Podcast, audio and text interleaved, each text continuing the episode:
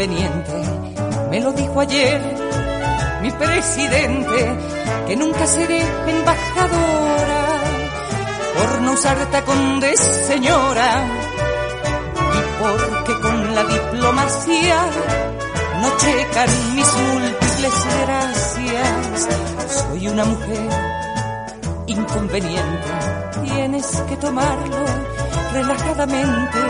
No te amo más que a mis gatos, pero te amo mucho ratos. Ni lo suficiente alcanza y ahora me panza. No soy tus Bienvenidos a Prototipas, el podcast de Radio Prisma. Somos Juli, Flora, Marcia, Fa y Osa Mayor. Una chequera. Soy una mujer que entre otras cosas exhibe, ostenta unas, una historia indecorosa.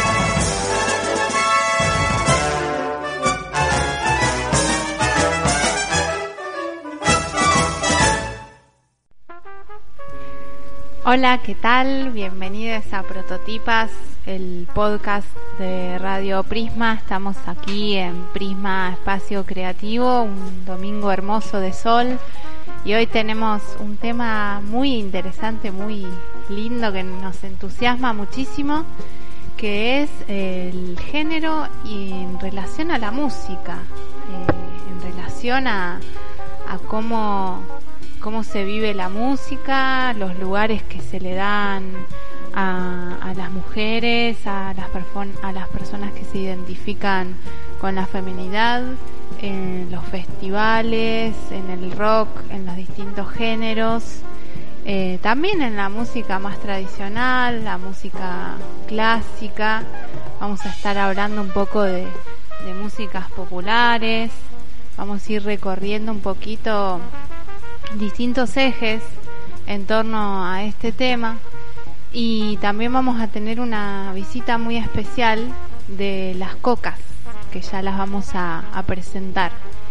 En torno a esto, pensar cuál es el origen eh, del rock, por ejemplo, y cuál es el lugar que se le ha dado históricamente a las mujeres en el rock. Y vamos a comenzar em, con la barrida, que estoy muy emocionada de que me haya tocado hacer la barrida de este episodio. Soy fan del momento de la barrida. Y, mm, y bueno, estaba pensando cuando mm, el, rock and roll, que es un género que nos atraviesa eh, a todos y a todas desde, muy pequeñes. Y, mm, y cuando uno busca o piensa en el origen de este género, que después influencia un montón de otros y que viene de, un montón de otras influencias también, del jazz, del blues, del gospel. Em, siempre pasa esta prueba, la, prueba de fuego de, googlear, ¿no? Y lo que aparece eh, por lo general eh, tiene que ver con personajes como Chuck Berry, Little Richard, Elvis. Y, y también hay versiones que, que tratan de no de no mencionar a una persona, sino de decir, bueno, fue todo un, movimiento que se fue dando, qué sé yo.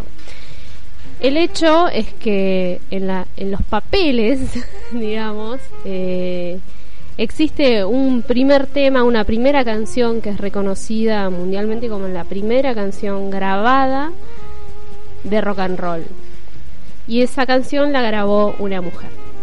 Y esa mujer es la barrida del episodio de hoy, que es eh, Rosetta Tarp o Sister, Sister Rosetta. ¡Qué nombre eh, copado! Rosetta Tarp. Que ella nace en el 1915 y muere, muere en el 1973, eh, muy joven.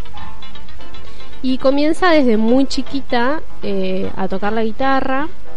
Ella era una mujer negra que, nace en Arkansas, en, una ciudad, una pequeña ciudad de Arkansas en Estados Unidos. Y, eh, y bueno, como solía hacer en ese momento, acude con su familia a, las iglesias eh, y, eh, y, este tipo de ceremonia eh, con mucha música, con mucho color, con mucho ritmo, ¿no? Bien, bien distinto a lo que conocemos por acá de, las iglesias. Y, y, ella desde muy chiquitita empieza a tomar protagonismo en estos espacios religiosos. Eh, su madre era, era música, y, pero siempre ligado a lo religioso, ¿no es cierto? Eh, nunca como una cuestión eh, meramente creativa o de, o de, experimentar, de explorar, más bien estaba mal visto eso. Eh, ella comienza a tocar la guitarra desde, muy temprana edad y a los cuatro años ya es todo un personaje en, la iglesia donde acudía con su familia, como cantante de gospel y guitarrista. O sea que era súper revolucionario eh, esa ceremonia me, la imagino. No hay documentos de eso, pero bueno, todos cuentan que, era alucinante verla porque tenía una personalidad eh, encantadora que generaba ya un feedback de típico de una estrella de rock. Una niña de cuatro años. Acá estoy viendo una foto, recomiendo a los oyentes que miren las fotos de Rosetta porque es alucinante la, el carisma que se expresa en una imagen.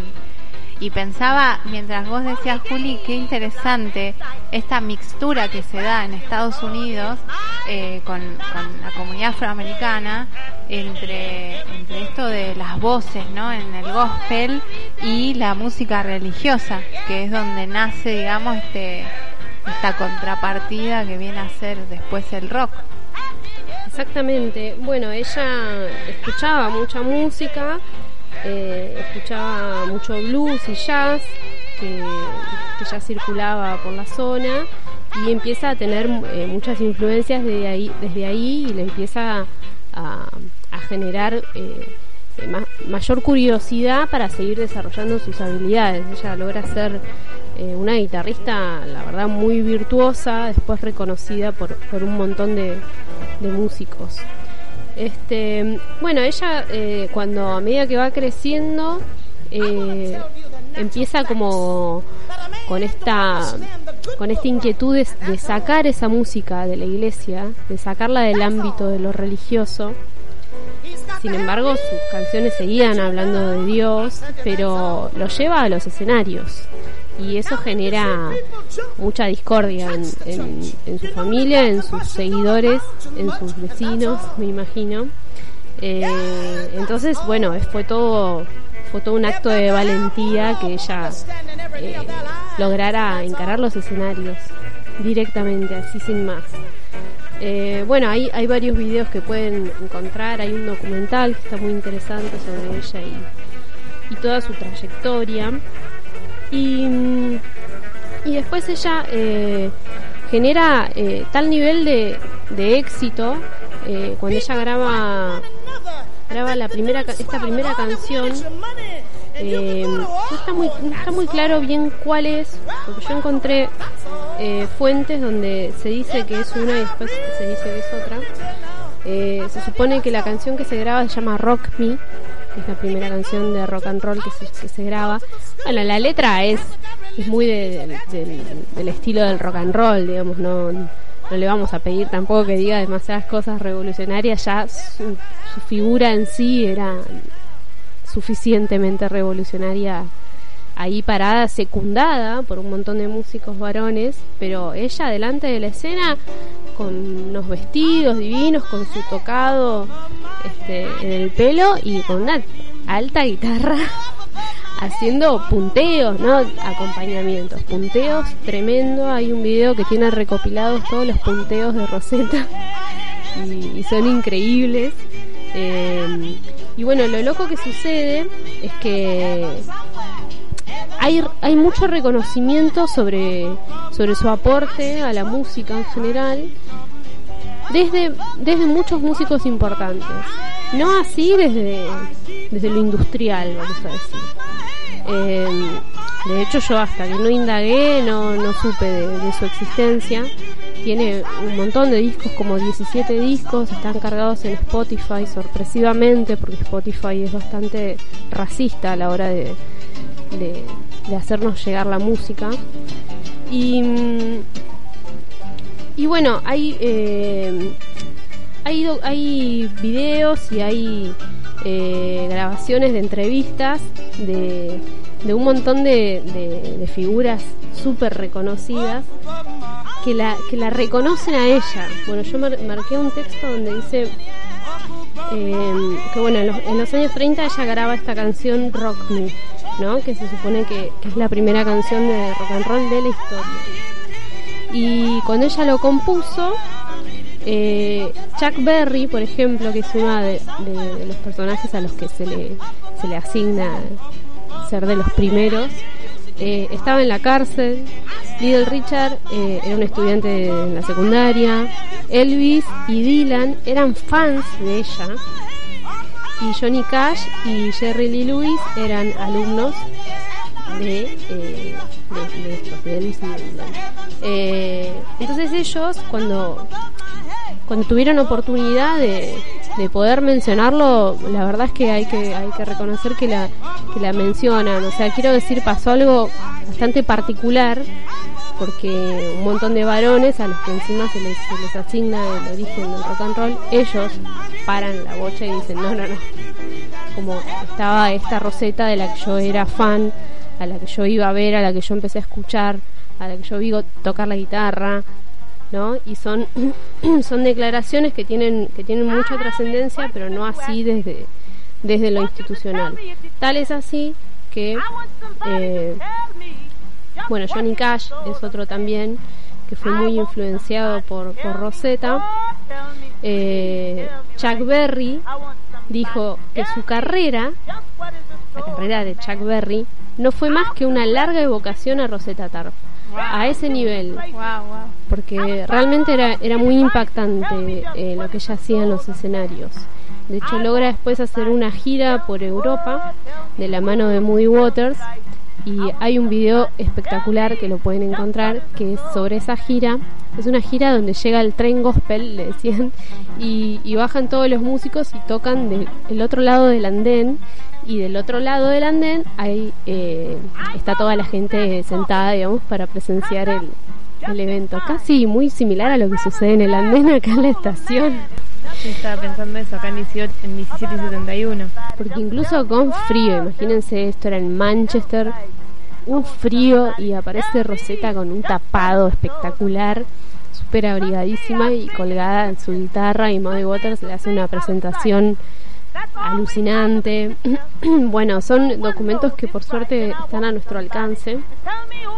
Lo que quería mencionar eh, por último es que el, el Hall de la Fama, que, es esta institución que, que pone, pone arriba a quienes, como que legitima de alguna forma, una autoridad para legitimar quiénes son los personajes importantes en el mundo de la música, en la historia de la música y ella no estaba en ese salón de la fama. Hasta el año pasado, que fue recién incorporada 80 años después de inventar el rock and roll. Se marca, ¿no? Como hay algo de del contexto, digamos, que hace un poco de, de presión, supongo, y de, y de despejar las mentes y de abrir los ojos para para poder ver esto, porque si, si ya desde los 50 los músicos más grosos, varones, estaban diciendo, ojo que esto viene de acá, y nadie prestaba atención a eso, es muy loco que, que tengan que pasar tantas décadas, casi 100 años, para que sea reconocido finalmente desde una autoridad tan importante como el Hall de la Fama la creadora del rock and roll. Tal cual. Pensaba en esto de la palabra sister, eh, de Sister Rosetta, que en Estados Unidos tiene como como una tradición fuerte y de hecho hace poco se, se debatió acerca de esto con el Yo te creo hermana, ¿no? Eh, porque sister tiene como esta doble cuestión. Por un lado, sister de, hermana de monja, ¿no? Que viene de lo religioso. Pero por el otro lado, sister de hermana de comunidad, de pertenencia, ¿no? Que usaba mucho la comunidad afroamericana. Eh, y cómo ella para su nombre elige Sister Rosetta es interesante con esta doble cuestión eh, muy muy transgresor Mm. también desde ese lugar.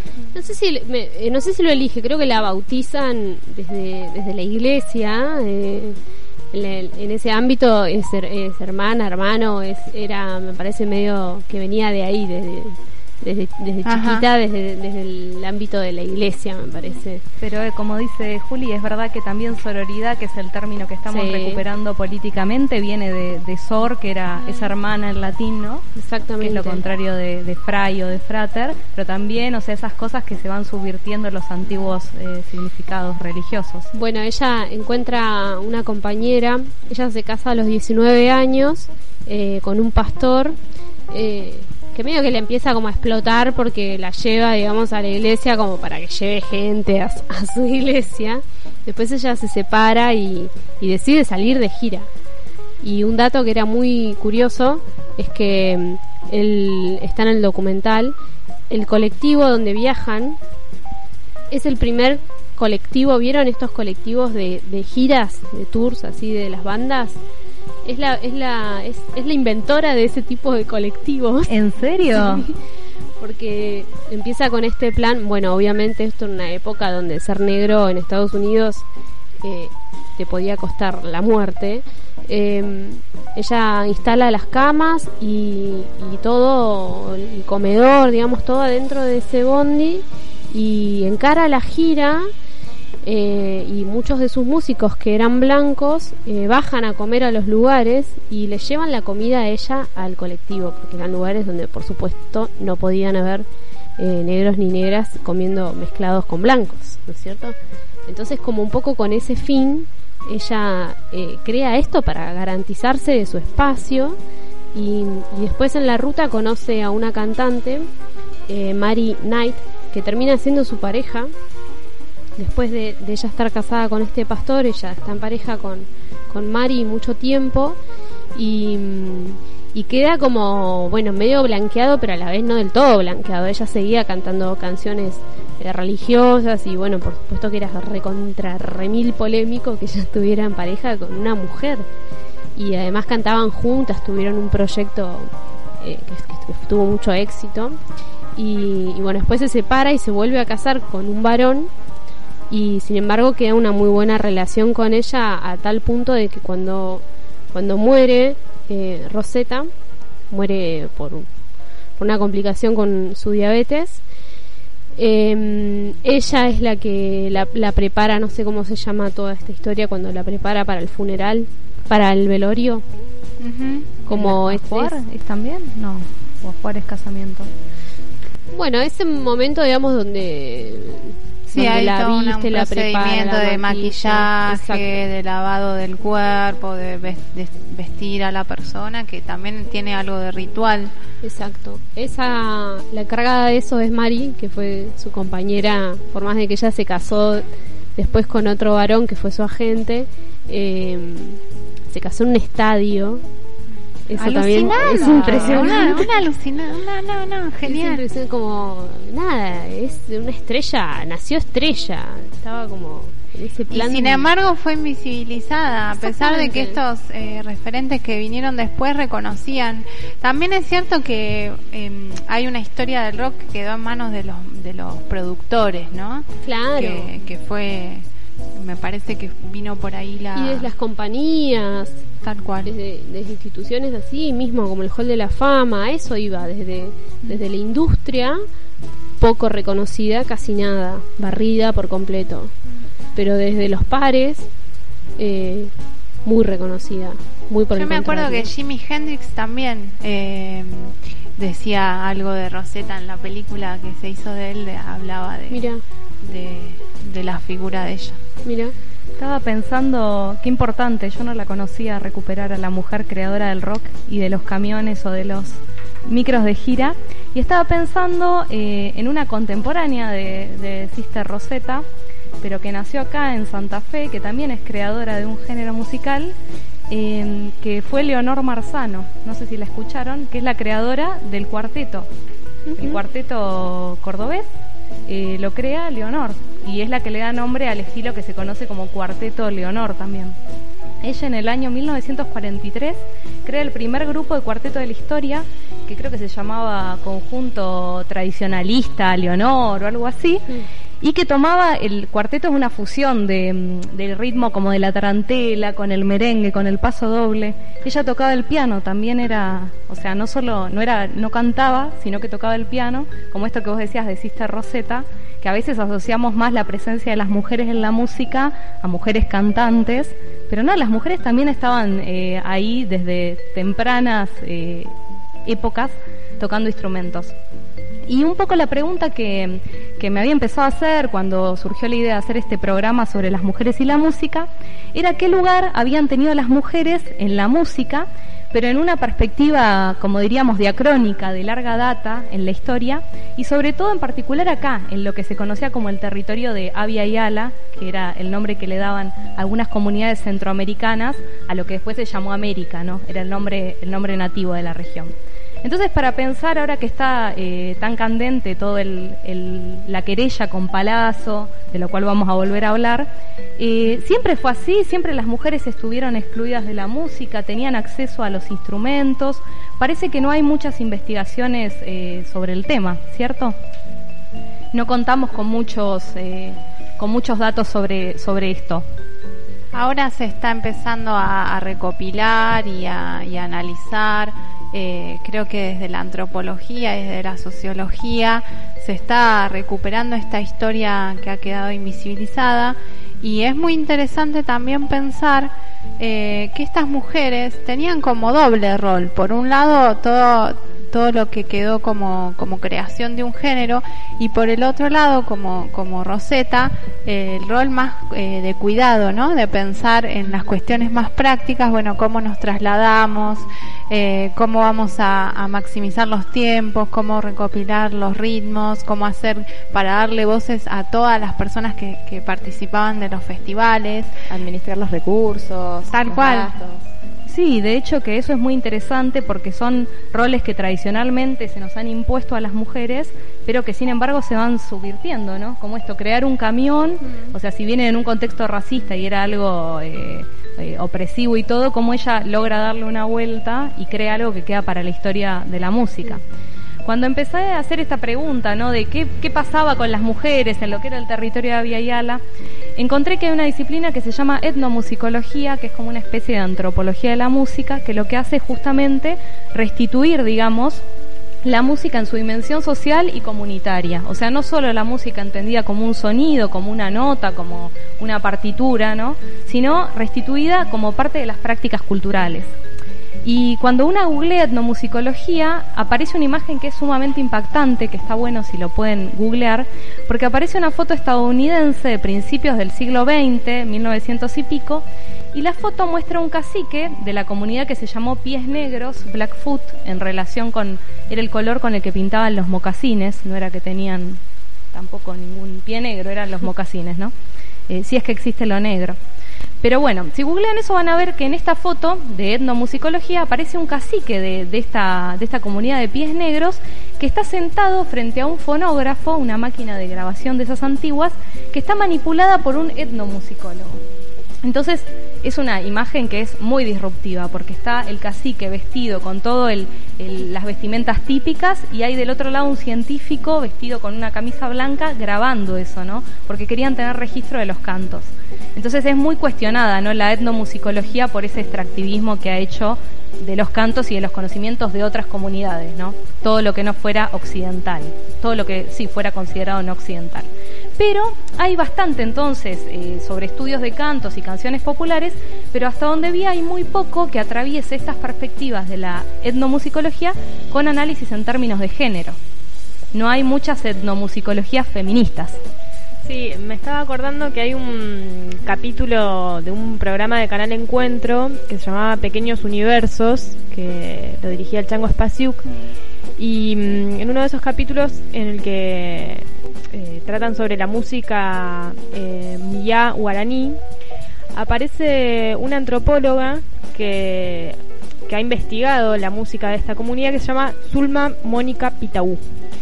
Y ella en ese análisis, eh, bueno, además de analizar la música, el rol de la música en esa comunidad, dice algo muy interesante, que es que los instrumentos que, tocaban las mujeres, ahí la música era parte de un ritual, ¿no? Eh, y que si bien participaban mujeres y varones y tocando instrumentos, ambos géneros, las mujeres tocaban instrumentos que luego se, se, desechaban, que los hacían y luego no perduraban. Eh, y eso es llamativo, ¿no? Mientras que los varones tocaban el violín, la guitarra, instrumentos que hay que cuidar, que además instrumentos que vienen de Europa. Eh, bueno, las mujeres se fabricaban sus propios instrumentos, que eran como una especie de sicus, eh, y luego se quedaban ahí desechados y los tenían que volver a construir muy simbólico, muy representativo eso, ¿no? De la, de la división sexual del, de, la música, de los roles, del acceso a los instrumentos. Eh, es impresionante. Y mm, es muy interesante el caso de esta antropóloga, de esta etnomusico que hace etnomusicología, porque no, no hay muchas que, que, hagan eso, que trabajen en esa perspectiva. Lo que sí hay eh, es eh, etnomusicólogas que han hecho trabajos en general sobre, sobre musicología. Eh, una la conocemos, es Rita Segato, ella estudió etnomusicología en Caracas, con una mujer que estaba, eh, que se nacionalizó luego venezolana, pero que era argentina, que se llamó Isabel Aretz Tiele, nacida en 1909 en San Isidro, en Buenos Aires. Y Isabel Aretz, ella, fue una de las pioneras en el campo de la etnomusicología también. Había trabajado con un hombre que se los Vega es el apellido que es reconocido como el padre. Siempre hay padre. el padre, el rey. Sí, el rey, el capo. el capo. el capo. Pero bueno, Isabel Aretz, eh, no sabemos si ella discípula de él o en paralelo, ¿no? Empieza a trabajar en la década del 40 y su objetivo era compilar y registrar sonidos musicales tradicionales. Ella lo que quería hacer era un compendio sonoro de todas las músicas de Argentina. Entonces viaja por Argentina, por Paraguay, por Uruguay, por Bolivia, por Chile, por todos los países limítrofes. Publicó 25 libros sobre música popular latinoamericana. En el 99 le dieron el premio Conex y la reconocieron como la musicóloga más importante de la década. Y esto que hizo Isabel Aretz también lo hicieron otras mujeres que capaz que sí nos suenan más conocidas, como Violeta Parra en Chile y Leda Valladares acá en Argentina. Todas ellas lo que tienen en común es que salieron a buscar esos cantos populares para evitar que se pierdan, ¿no? Violeta Parra hizo un trabajo enorme de registro y de recopilación recorriendo los pueblos del interior de Chile, sentándose a hablar con la gente, escribiendo en un cuaderno las letras de las canciones populares. Y eso en la película Violeta se fue a los cielos se ve, hay varias escenas donde ella recorre. Sí, sí, y es muy lindo porque hay una anécdota que se muestra allí, que es que cuando cuando le ofrecen a, Violeta transcribir todos esos ritmos, todas esas letras de los pueblitos de Chile, la dificultad que aparece es la de, la de llevarlo a una sola manera, de uniforme, digamos. ¿Por qué? Porque cada vez que se, que se cantaban, se cantaban de forma diversa. Se cantaban cambiando la letra, cambiando el ritmo. Lo mismo pasa en Venezuela. En Venezuela hay, hay ritmos que cambian, eh, que cambian la letra según la zona digamos, del país y según quienes eh, lo interpretan. Entonces también me era interesante pensar cómo la, la música popular eh, tiene esto de diverso, ¿no? de, de, ser algo muy ligado al, al, contexto, al paisaje, a las costumbres, que, digamos, la, la colonización y la, la tradición eh, eh, española y luego más que se establece como la forma de hacer música, lo que hace es violentar eso, eh, queriendo uniformidad, exigiendo, bueno, transcripción a partitura, buscando una sola letra para, para, los, para los cantos populares. Y bueno, estas figuras de, mujeres que han querido rescatar y, y sobre todo respetar esa diversidad. Leda, el caso también es, es muy similar a lo que hizo Violeta Parra, Leda Valladares acá en Argentina. Ella, ¿saben que era profesora de filosofía? No, yo Leda no Valladares, sí, yo tampoco sabía. Y miren, les quería, en, en sintonía con lo que estás eh, señalando, Osa, miren lo que decía Leda. Esto es una cita de una, de una declaración de Leda Valladares. Estaba en Cafayate, Salta. Era una noche del carnaval.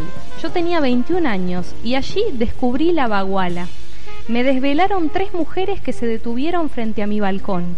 Yo nunca había oído hablar de la baguala y entonces me parecía que tenía que ser algo muy misterioso, muy poderoso. Después de escucharlas me prometí recuperar semejante regalo de la tierra. Eran rastros de una canción que tenía muchos siglos y se estaba descolgando, estaba desapareciendo. Salí a buscar los vestigios de este milagro que hasta ese momento desconocía. Es impresionante, ¿no? O sea, ella está viendo que se está, que se está descolgando, que se está desapareciendo ese sonido ancestral y dice, mm. tengo que hacer algo para recuperar este tesoro, este regalo de la tierra. Y las palabras que usa Violeta Parra también son esas. Es la idea del tesoro, de un regalo que si no se graba, que si no se reescribe, eh, en momentos eso de colonialidad, de avance de músicas mainstream. Se pierde. Y además me parece que, que si, si, si apelamos a nuestra experiencia, ¿no? De recorrer sobre todo el norte, quienes han podido, eh, la música se vive de una manera muy parecida a un diálogo, por eso también es difícil transcribirlo. Las coplas, las coplas, ¿no? La, la música autóctona, yo conozco más del norte, eh, se vive eh, como un diálogo. Alguien toca y canta una letra y otra persona le contesta y se genera algo único, es en ese momento. Entonces es muy difícil luego llevar eso a una, una forma única que sea exportable. Sí, creo que incluso hasta la grabación también atentaría contra ese espíritu. Tal cual.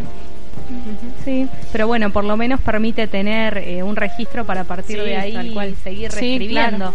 Lo que es interesante es que todas estas mujeres también reinterpretaron y reformularon. Tampoco es que se quedaron con la canción popular como algo sacralizado, como un objeto de museo, sino que todas hicieron reinterpretaciones. Leda Valladares ella recopiló y reescribió muchas coplas y bagualas, canciones que cantaron Liliana Herrero, Mercedes Sosa, María Elena Walsh, quien era su pareja, y tenían un dúo también.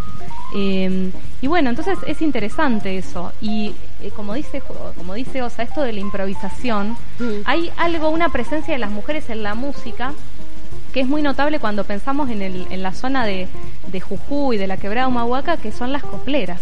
Las mujeres que mantienen ese... Esa, viva la tradición. Ya a mí me pasó algo que quiero contarlo porque les debe haber pasado y es algo tan bello. Un día llegó a Cachi, eh, un día de intenso calor, y no había nadie en la plaza porque el sol rajaba la tierra y veo que había una señora en el medio de la plaza con su con su bombo, con su caja cantando sola y cantaba y cantaba y yo la miraba y no podía creer.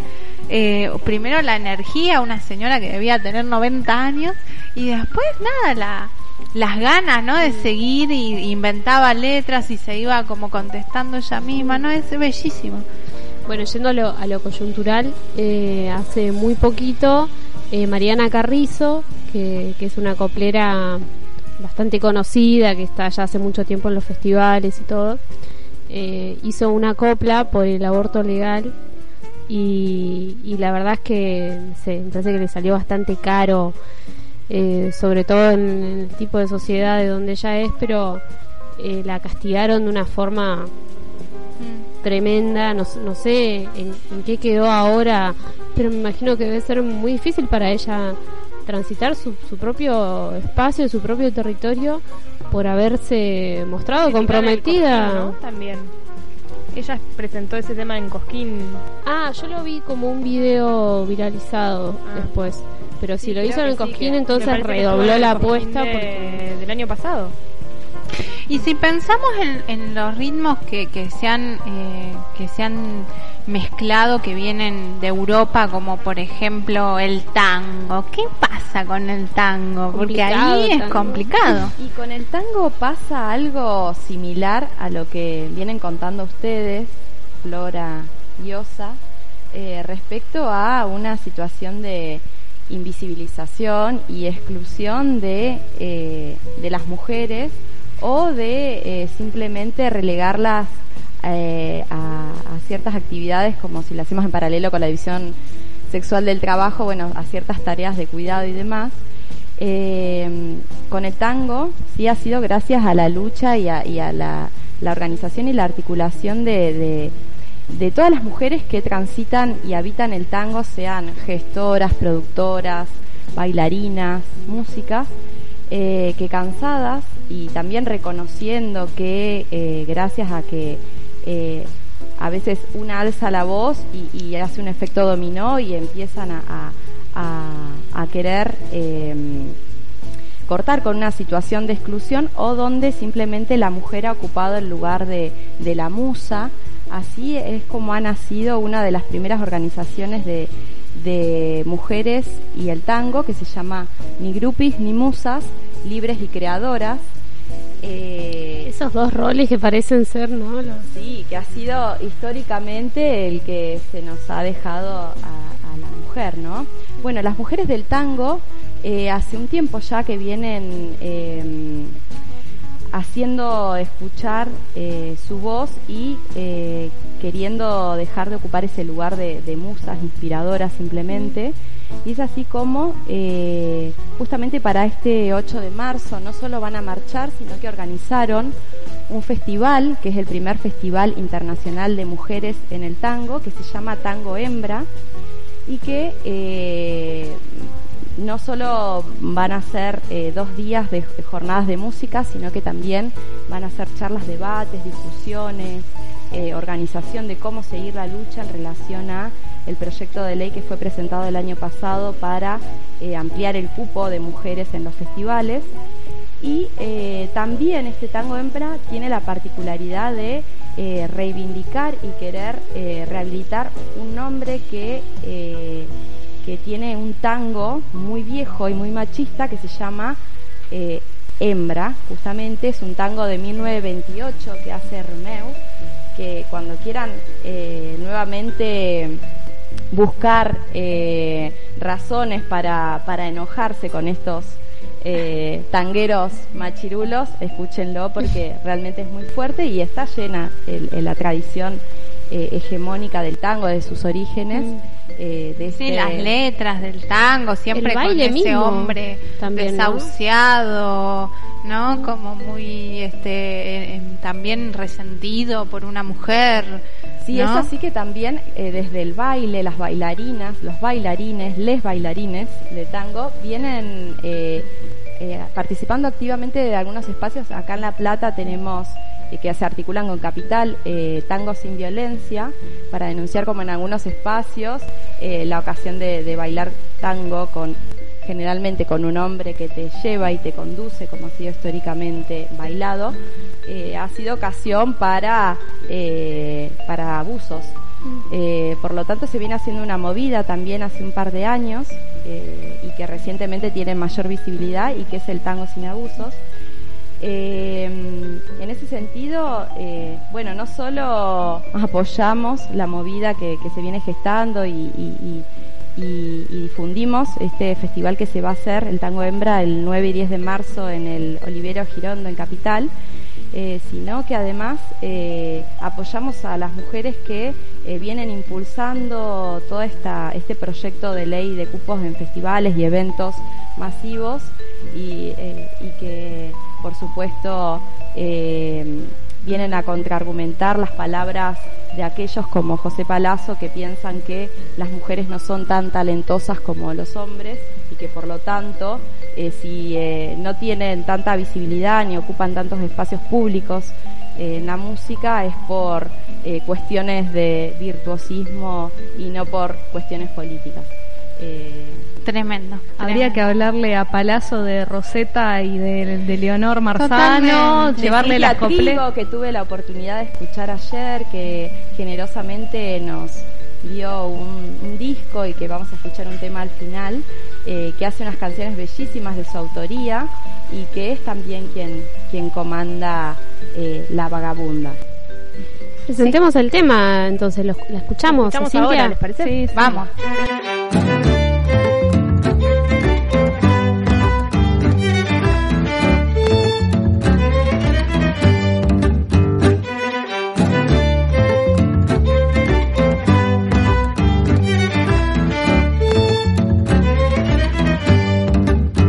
No soy mina de nadie, enrolla ese collarcito, a mí no me cierra el pico, ni tu puño ni tu ley, te creíste la del macho, estás un poco confundido, protección yo nunca pido, y en mi casa mando yo, se dio vuelta la tortilla, y tiramos por la borda el marinero que estorba es un pobre infeliz.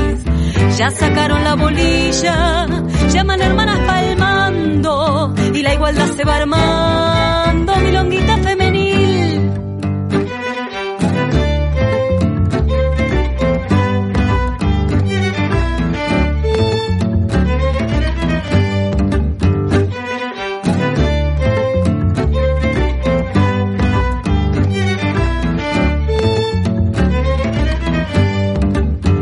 Cansé de ser tu Barbie, de ponerle amor a todo, mientras empinas el codo en el bar continental.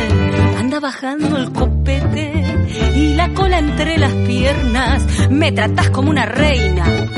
O te vas a arrepentir, se dio vuelta la tortilla y tiramos por la borda el marinero que estorba, o es un pobre infeliz. Ya sacaron la bolilla, llaman hermanas palmando y la igualdad se va armando. Milonguita femenil, milonguita femenil, milonguita femenil. Acabamos de escuchar Milonguita Femenil de La Vagabunda y ahora vamos a seguir con Las Cocas. Sí, tenemos tres invitadas eh, de este grupo platense. Eh, hoy nos visitan Vero, Caro y Angie. Bienvenidas a este Hola, buenas espacio. tardes. Hola, buenas tardes, ¿cómo andan?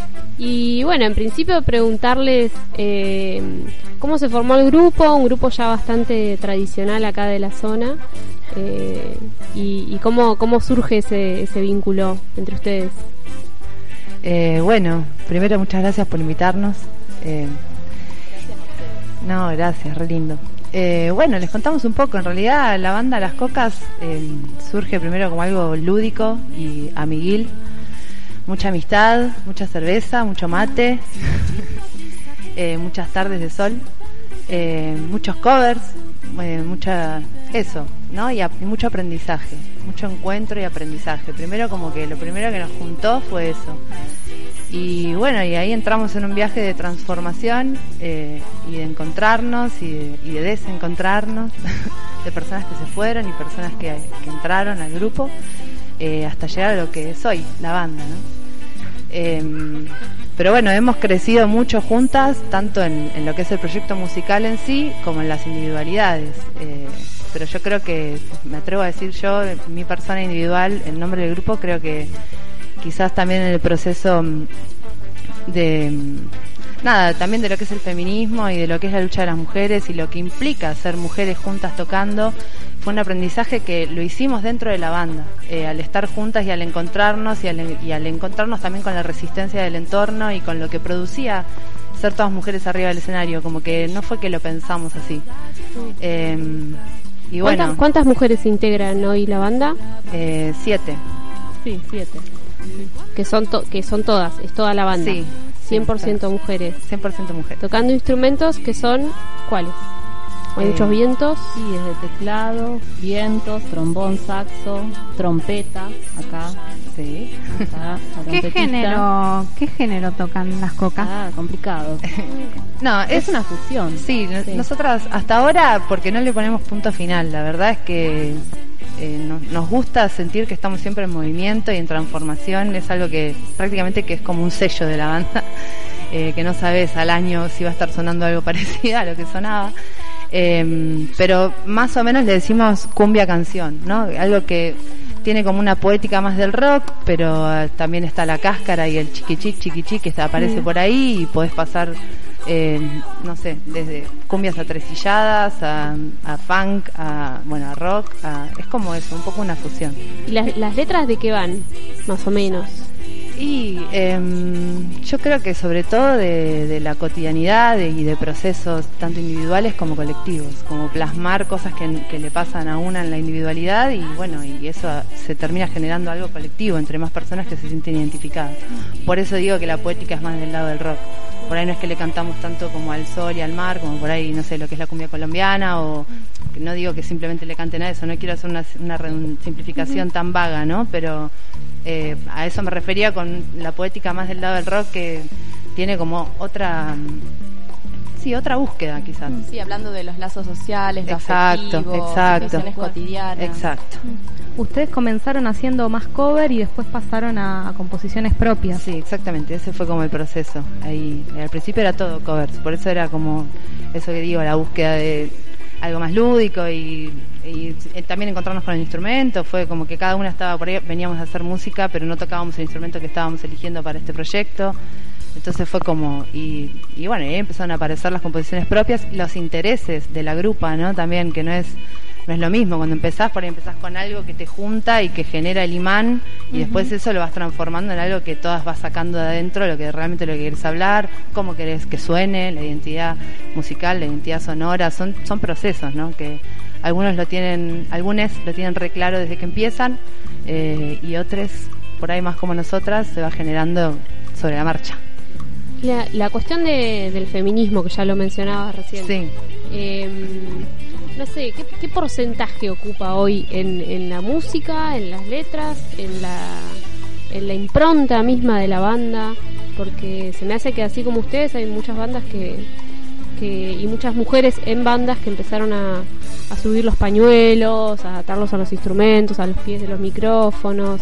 Eh, y me parece que la pararse desde ese lado también es, es una novedad y, y nada, eso, como que, que, que cuánto del terreno de la banda de, las cocas eh, está atravesado por el feminismo. Eh, yo me atrevería a decir que es un terreno creciente y que sigue creciendo. Eh, sigue, se siguen generando debates también internos que son muy necesarios y como para realmente ver en qué lugar estamos paradas todas, más allá de que una hay una bandera como más generalizada que, que hoy por hoy creo que abraza a muchas mujeres y, identidades em, disidentes, ¿no? que por ahí es como que ahora está tan, por suerte, tan viva esa, eh, eso que nos está como aunando, que hay cosas que uno da por sentado y hay otras que igual hay que seguir debatiendo y seguir aprendiendo y seguir viendo que, dónde está parada cada una. Eh, y eso es un proceso que hacemos tanto internamente como eh, externo. ¿no? Eh, hacia afuera, también por ahí cuatro años atrás, no era algo tan pregnante en el escenario, es, una realidad. y después se fue generando, se fue mm, convirtiendo en urgencia para nosotras que eso empiece a aparecer hacia afuera. Eh, y a darnos cuenta de la necesidad que hay de, pararse también como comunicadoras sociales, ¿no? Eh, por un lado tenés el arte, tenés la música, tenés un montón de cosas que fue lo primero que nos unió y después hay una realidad que hay que verla, que el músico y el artista es un comunicador social y desde dónde se para es importante también para ver a, dónde quiere llegar y qué genera. Entonces, bueno, eso nos ha ido haciendo a nosotras mismas eh, crecer, ¿no? Y, generar esto, la pregunta y el, y, la respuesta. qué y cómo. Contabas que habían vivido algunas situaciones de exclusión o de, o de violencia simbólica, digamos, a, a, ustedes como banda de mujeres y, quería preguntarte, bueno, eh, cómo la, la organización permite eh, plantarse frente a esas microviolencias o a veces violencias, ¿no? Sí, por suerte, lo que, eh, por suerte, che, miren, miren lo que llego a decir. Por suerte no han sido violencias eh, tan significativas como para tener que recurrir a, la red. Eh, más que nada desprecios. La, la, la, la, mínima pregunta es, ¿y son todas mujeres? ¿Y cómo hacen? ¿No se matan? Que realmente eh, lo hacen como un chiste y con una sonrisa y la devolución que tienen es una tremenda cara de, sí, eh, y vos decís, vos le preguntás a las bandas de hombres por qué son todos hombres, y si, o sea, ¿qué, qué es lo que los llevó a juntarse y a ponerse a hacer música, si realmente no se matan para organizarse. Eh, desde eso a, bueno a, no haber aceptado ciertas eh, formas de organización nuestras nos han pasado algunas eh, situaciones de, exclusión más que nada en ese sentido no a nivel violencia como por ahí vos decías de tener que recurrir a la red que por suerte está cada vez más fuerte en relación a eso estaría bueno que escuchemos eh, unos comentarios de Colette Colette O'Hare que es una música también de acá de La Plata. En realidad ella originalmente es de Gales, pero bueno, hace varios años que tiene acá eh, su banda Alma Negra y, también el tributo a Amy Winehouse. Y, y bueno, también eh, charlábamos con ella eh, sobre estas cuestiones de las violencias y las discriminaciones y su, su experiencia como, como música acá en la ciudad. a ver, podemos escucharla ahora y hacemos un comentario sobre eso. La violencia de género que he sufrido como mujer en, la música, eh, bueno, todo el tiempo, si, si una mujer está, es, es, como estar en un club de varones, porque estás siempre circundado por, varones, tienes que aguantar los chistes, los chistes eh, machistas, te burlan de ti porque sos feminista, como si fuese extremista, querer igualdad, con ese tipo de cosas que son, que son pesadas.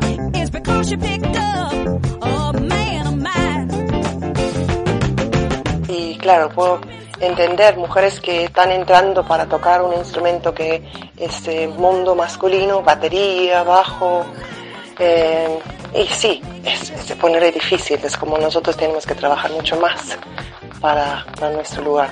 Pero por otro lado, o sea, veo que soy una mujer, soy como la coordinadora y compositora de una banda de, de que son en este momento mm, varones, y, veo que no hay muchos en La Plata. Así que, bueno, esa es otra cosa, que necesitamos agarrar el protagonismo y armar nuestros propios proyectos, eh, apoyándonos.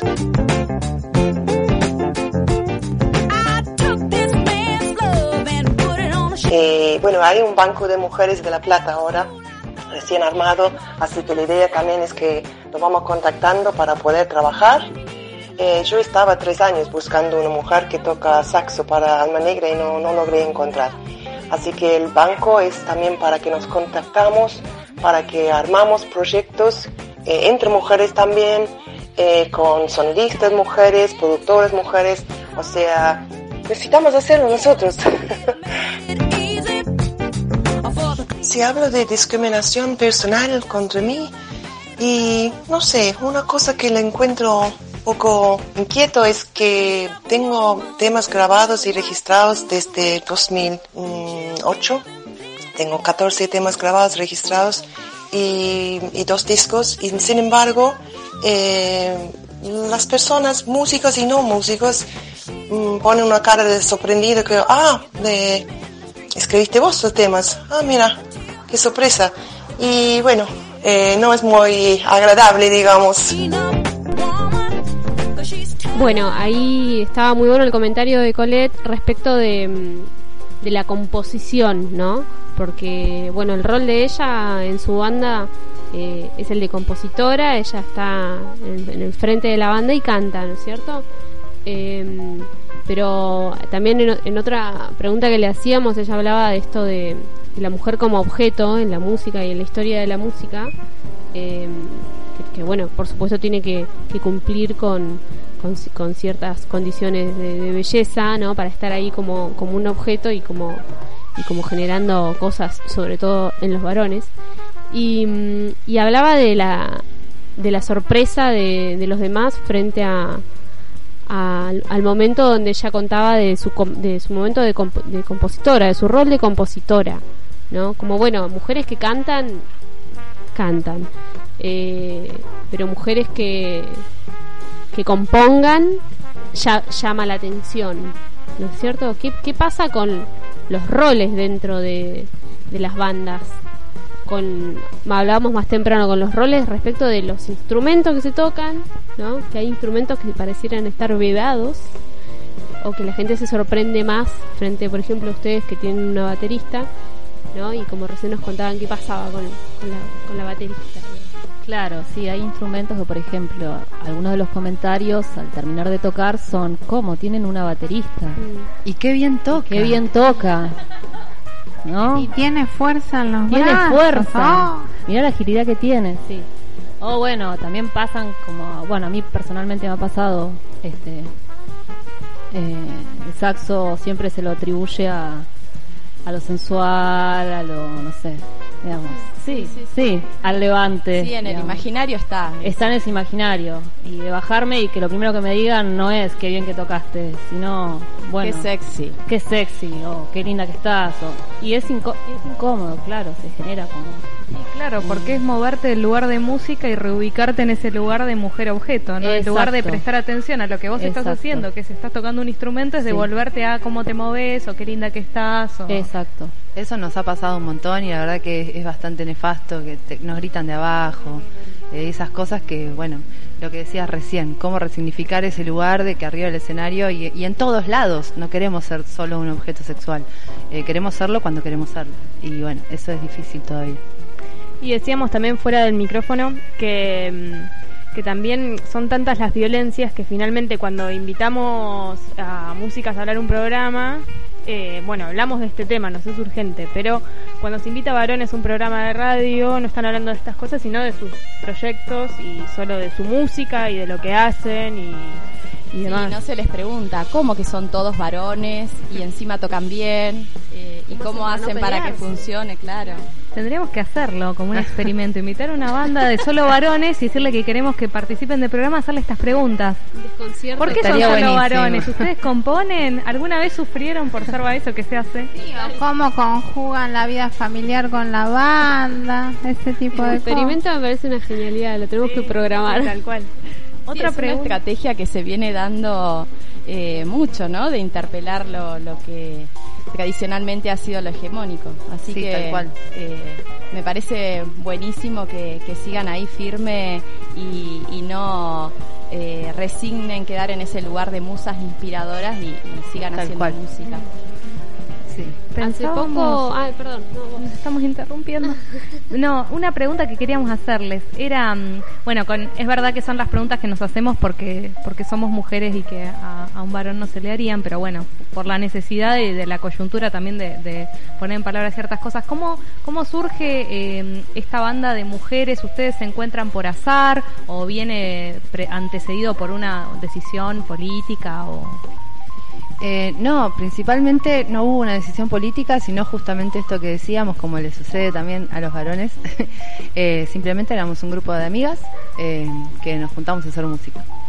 Surgió la pregunta y la interpelación y, la transformación hacia algo político cuando hubo eh, necesidad de incorporar nuevas cuerpas y nuevas identidades.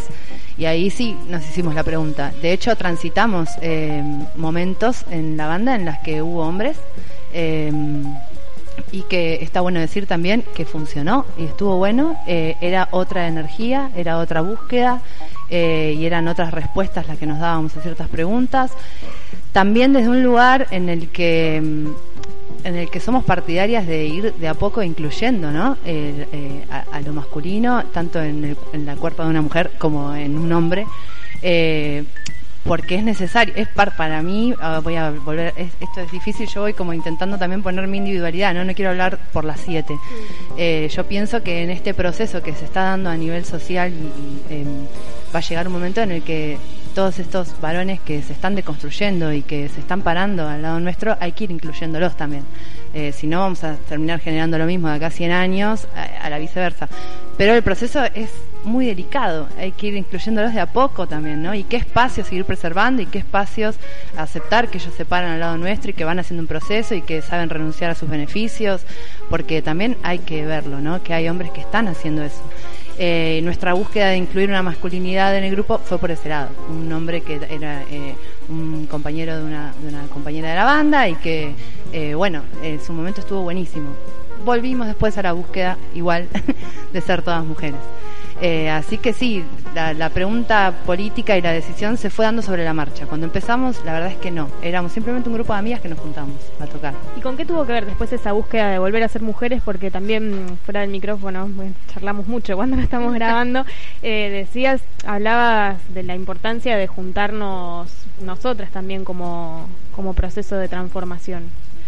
Sí, em, yo creo que tiene que ver con que, bueno, a nivel específicamente eh, nuestro, en nuestro terreno musical de artistas, eh, sentíamos que se generaba otra energía desde el proceso compositivo, desde el proceso de ensayo, puertas adentro de la sala. Eh, y también otra energía a nivel escenario. Había otra presencia al ser todas mujeres para lograr transmitir los mensajes que queríamos transmitir. Eh, por ahí si no nos interesara hablar o, levantar ciertas banderas, por ahí no influye tanto, pero al estar parándonos desde cierto lado de, ¿no? de la vereda del sol, era ya así, se, se convertía en una urgencia eh, volver a, ser todas mujeres. Eh, y, lo otro que yo te comentaba, como vos decís, fuera del aire, es que, que a veces es difícil visualizar por qué es necesario que siga habiendo espacios solo de mujeres y lo, que les decía que para mí es, es un poco eso, es que el grupo oprimido necesita eh, juntarse un poco puertas adentro sin lo que se dice, entre mil comillas, lo que poner una, una identidad de lo que vendría a, ser como el opresor, ¿no? Mm. Eh, como, como decíamos, cuando los negros querían liberarse de la esclavitud y esto mismo, ¿no? Las asambleas no se juntaban con blancos. Eh, mm. Después sí, por ahí se relacionaban con blancos, obviamente, mm. pero puertas adentro necesitaban organizarse. Pero y eso tienen una negra. Nosotros tenemos una negra. Sí, sí, sí, sí, estoy ahí. No, pero es cierto, perdón, lo que decía que eh, Caro, este, que nos fuimos dando cuenta de que también eso es un proceso de que se creaba otra energía muy, muy fuerte, muy potente y muy arrasadora. O sea, digamos, el público, la recepción que tenía era la de, la de que esa energía estaba muy presente y que era distinta siendo todas mujeres. Se mm. sentía como esa unidad. Y eso me parece que es muy importante.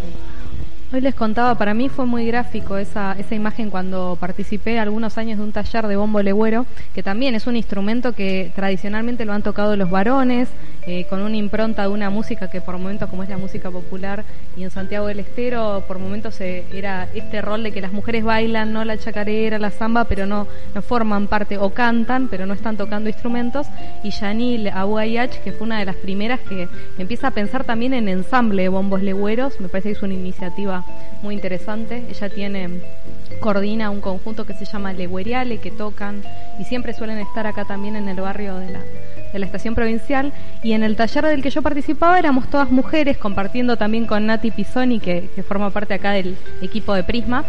Y cuando tocábamos y alguna vez nos juntábamos con los talleres que eran mixtos la, corporalidad esto de los varones eh, un compañero recuerdo en particular eso tocando su bombo nos poníamos en círculo y además de tocar su bombo su parche tocando y haciendo los agudos con tocando los bombos de las de nuestros bombos de las compañeras de al lado o sea sintiéndose dueño no solo de su propio tambor, sino de todo el espacio y la incomodidad que eso generaba. Y también que dentro del taller no todas nos autodefiníamos feministas, o sea, era un espacio de mujeres, pero no necesariamente con, un consenso al interior de si usábamos un pañuelo verde o no. Y bueno, esa, eso de la energía es casi intransmitible. Yo no puedo representarlo más que con esa imagen de alguien que, que toca su tambor y además toca, toca el tuyo. Que más se impone, que, invade el espacio, ¿no? Sí, sí, que también tiene que ver con, con una con un rol aprendido, ¿no? Y que estamos queriendo cambiar y transformar y que tampoco sabemos muy bien eh, hacia dónde y cómo, pero sí sabemos que es necesario encontrarnos eh, para hablar de nuestras experiencias. Nosotras, eh, las prototipas, hacemos mucho hincapié en la experiencia personal.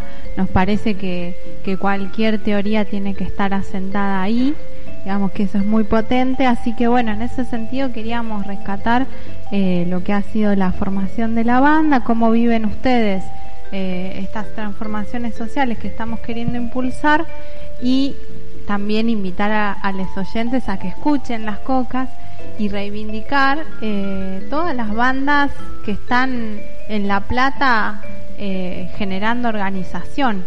Eh, hay un movimiento que, se llama Mujeres en Red, MUPLAR, que lo pueden encontrar en Facebook, que son mujeres que vienen eh, de la rama del folclore, la música popular, yo conozco a varias, y están también organizando para el 8 de marzo un festival en la Salamanca y vienen generando debates al interior de, de, por ejemplo, la Facultad de Bellas Artes y lugares que, que nos parece importante también disputar eh, para transformar y para terminar con estas lógicas excluyentes, violentas y que podamos eh, expresarnos de manera más libre.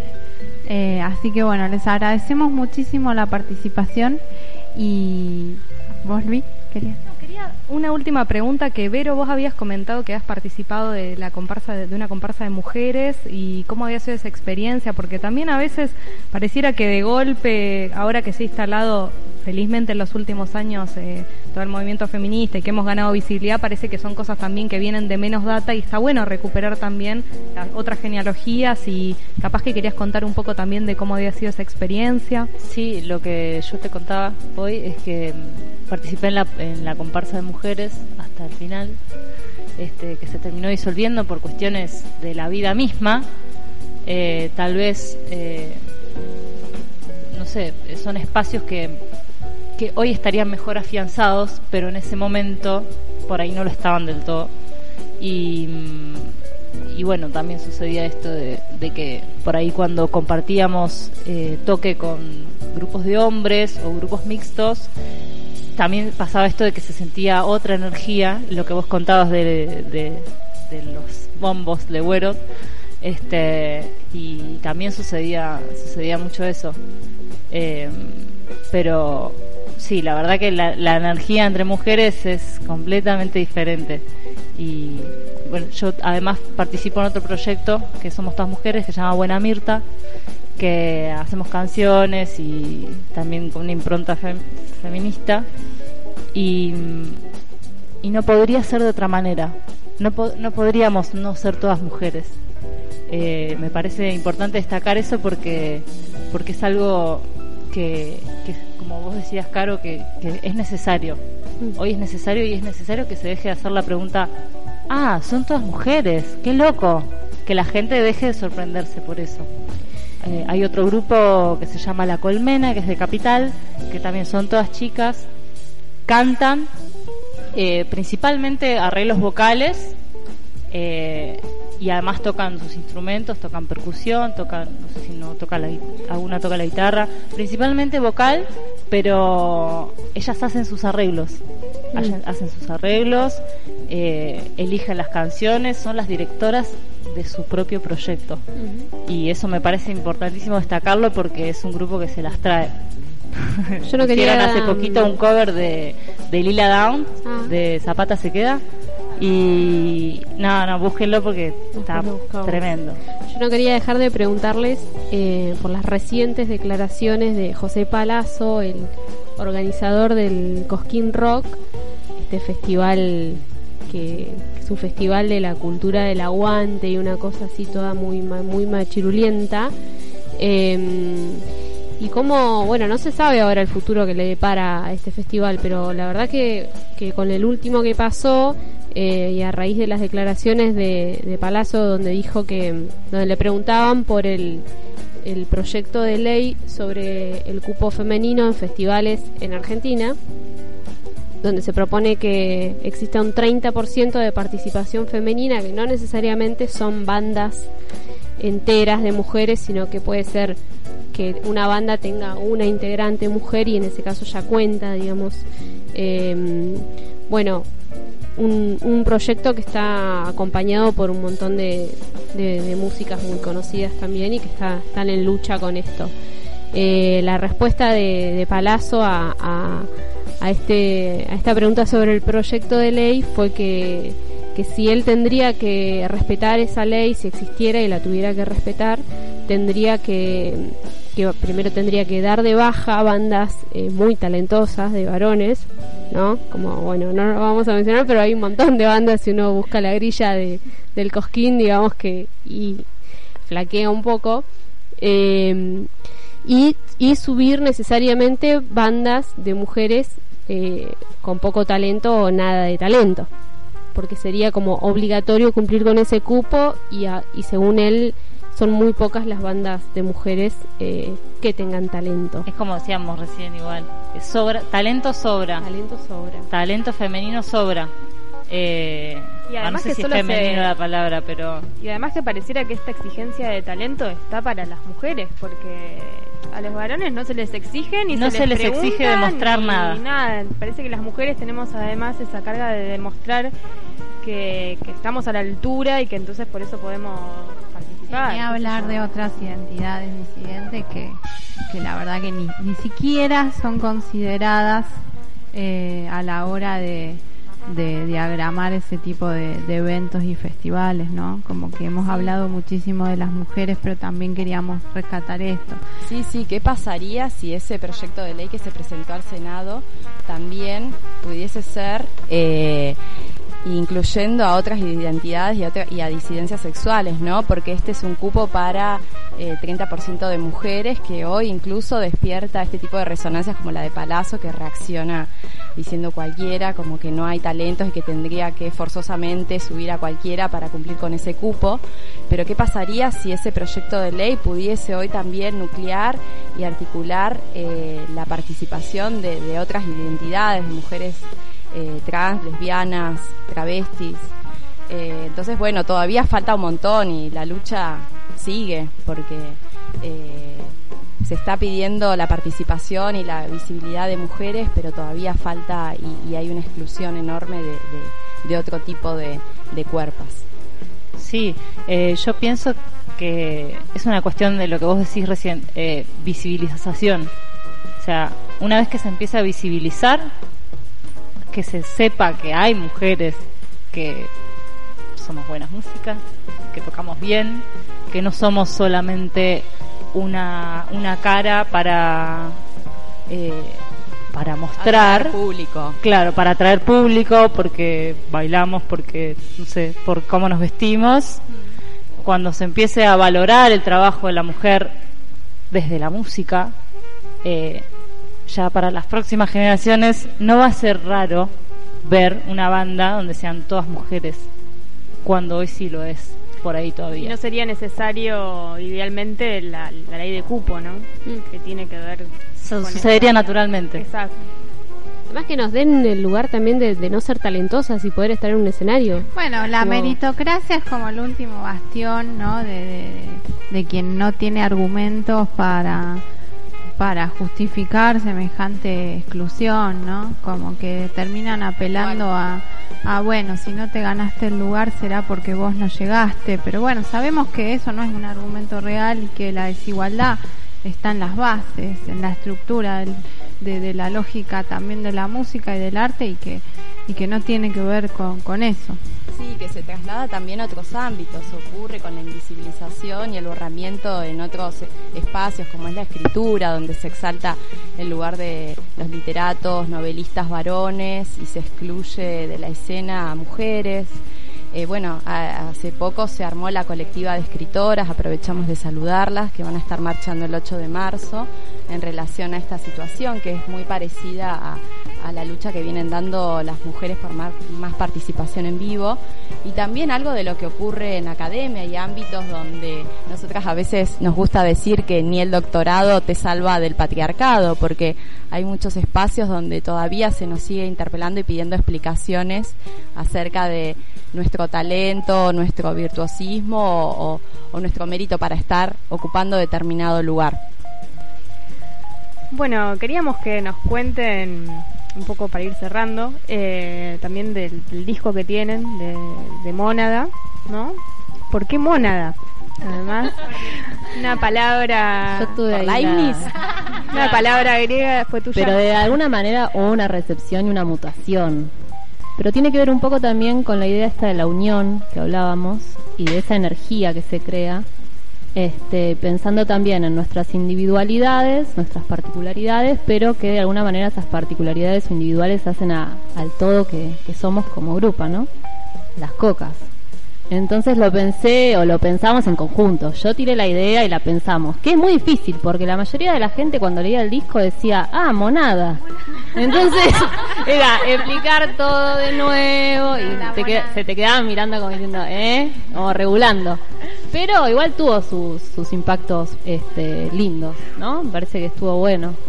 Y cerró, cerró en general. Cuando yo lo fui a proponer les gustó, les gustó a todas. Es que es una realidad, somos muy heterogéneas y bueno, eh, era algo que la verdad que nos, representó y nos representa. ¿Y mm, quieren contarnos de los proyectos que vienen? Así ya nos vamos despidiendo y nos dejan ah, las redes de ustedes para que las sigamos. Sí, nos pueden encontrar en Facebook, nos pueden encontrar en Instagram. Em, bueno, el disco está circulando por YouTube, Mónada, con acento en la O. Eh, está ahí, estamos con Spotify con unas demoras, pero brevemente vamos a estar ahí en, Spotify también. Eh, y bueno, y así como les comenté cuando empezamos con esta charla hermosa, que aprovecho para decir que muchas gracias por invitarnos. Em, se respira un aire muy, muy lindo por acá, así que gracias. Em, eh, no, lo que mm, les comentaba es que estamos siempre en transformación, así que se vienen nuevas transformaciones, mm. estamos con una búsqueda de, sonido un poco intensa, un poco de mutación, así que mucho para adelantar no tenemos porque lo que sí podemos adelantar es que será novedad. La próxima vez que estemos en el escenario será, novedad. Sepan que cuentan con el espacio Prisma también para las futuras presentaciones está el patio ahí esperando. Este, patio hermoso. Hemos estado el año pasado y fue una noche muy hermosa. Sí, sí, estuvo muy, con, lindo para la primavera. La destropical. Con la destropical el día de la primavera. Sí, sí, fue una de noche hecho, sea de paso, son hombres muy deconstruidos. una linda banda para escuchar. Bien por el reconocimiento. ¿Por qué será que son todos hombres? ¿Cómo habrán empezado? ¿Cómo? Podríamos hacer el experimento con la destropical, ¿no? Los traemos.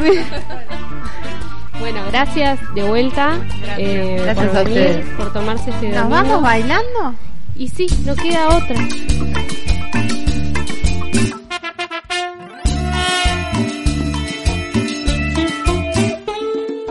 Si tan solo pudieras ver que no hay una sola forma de querer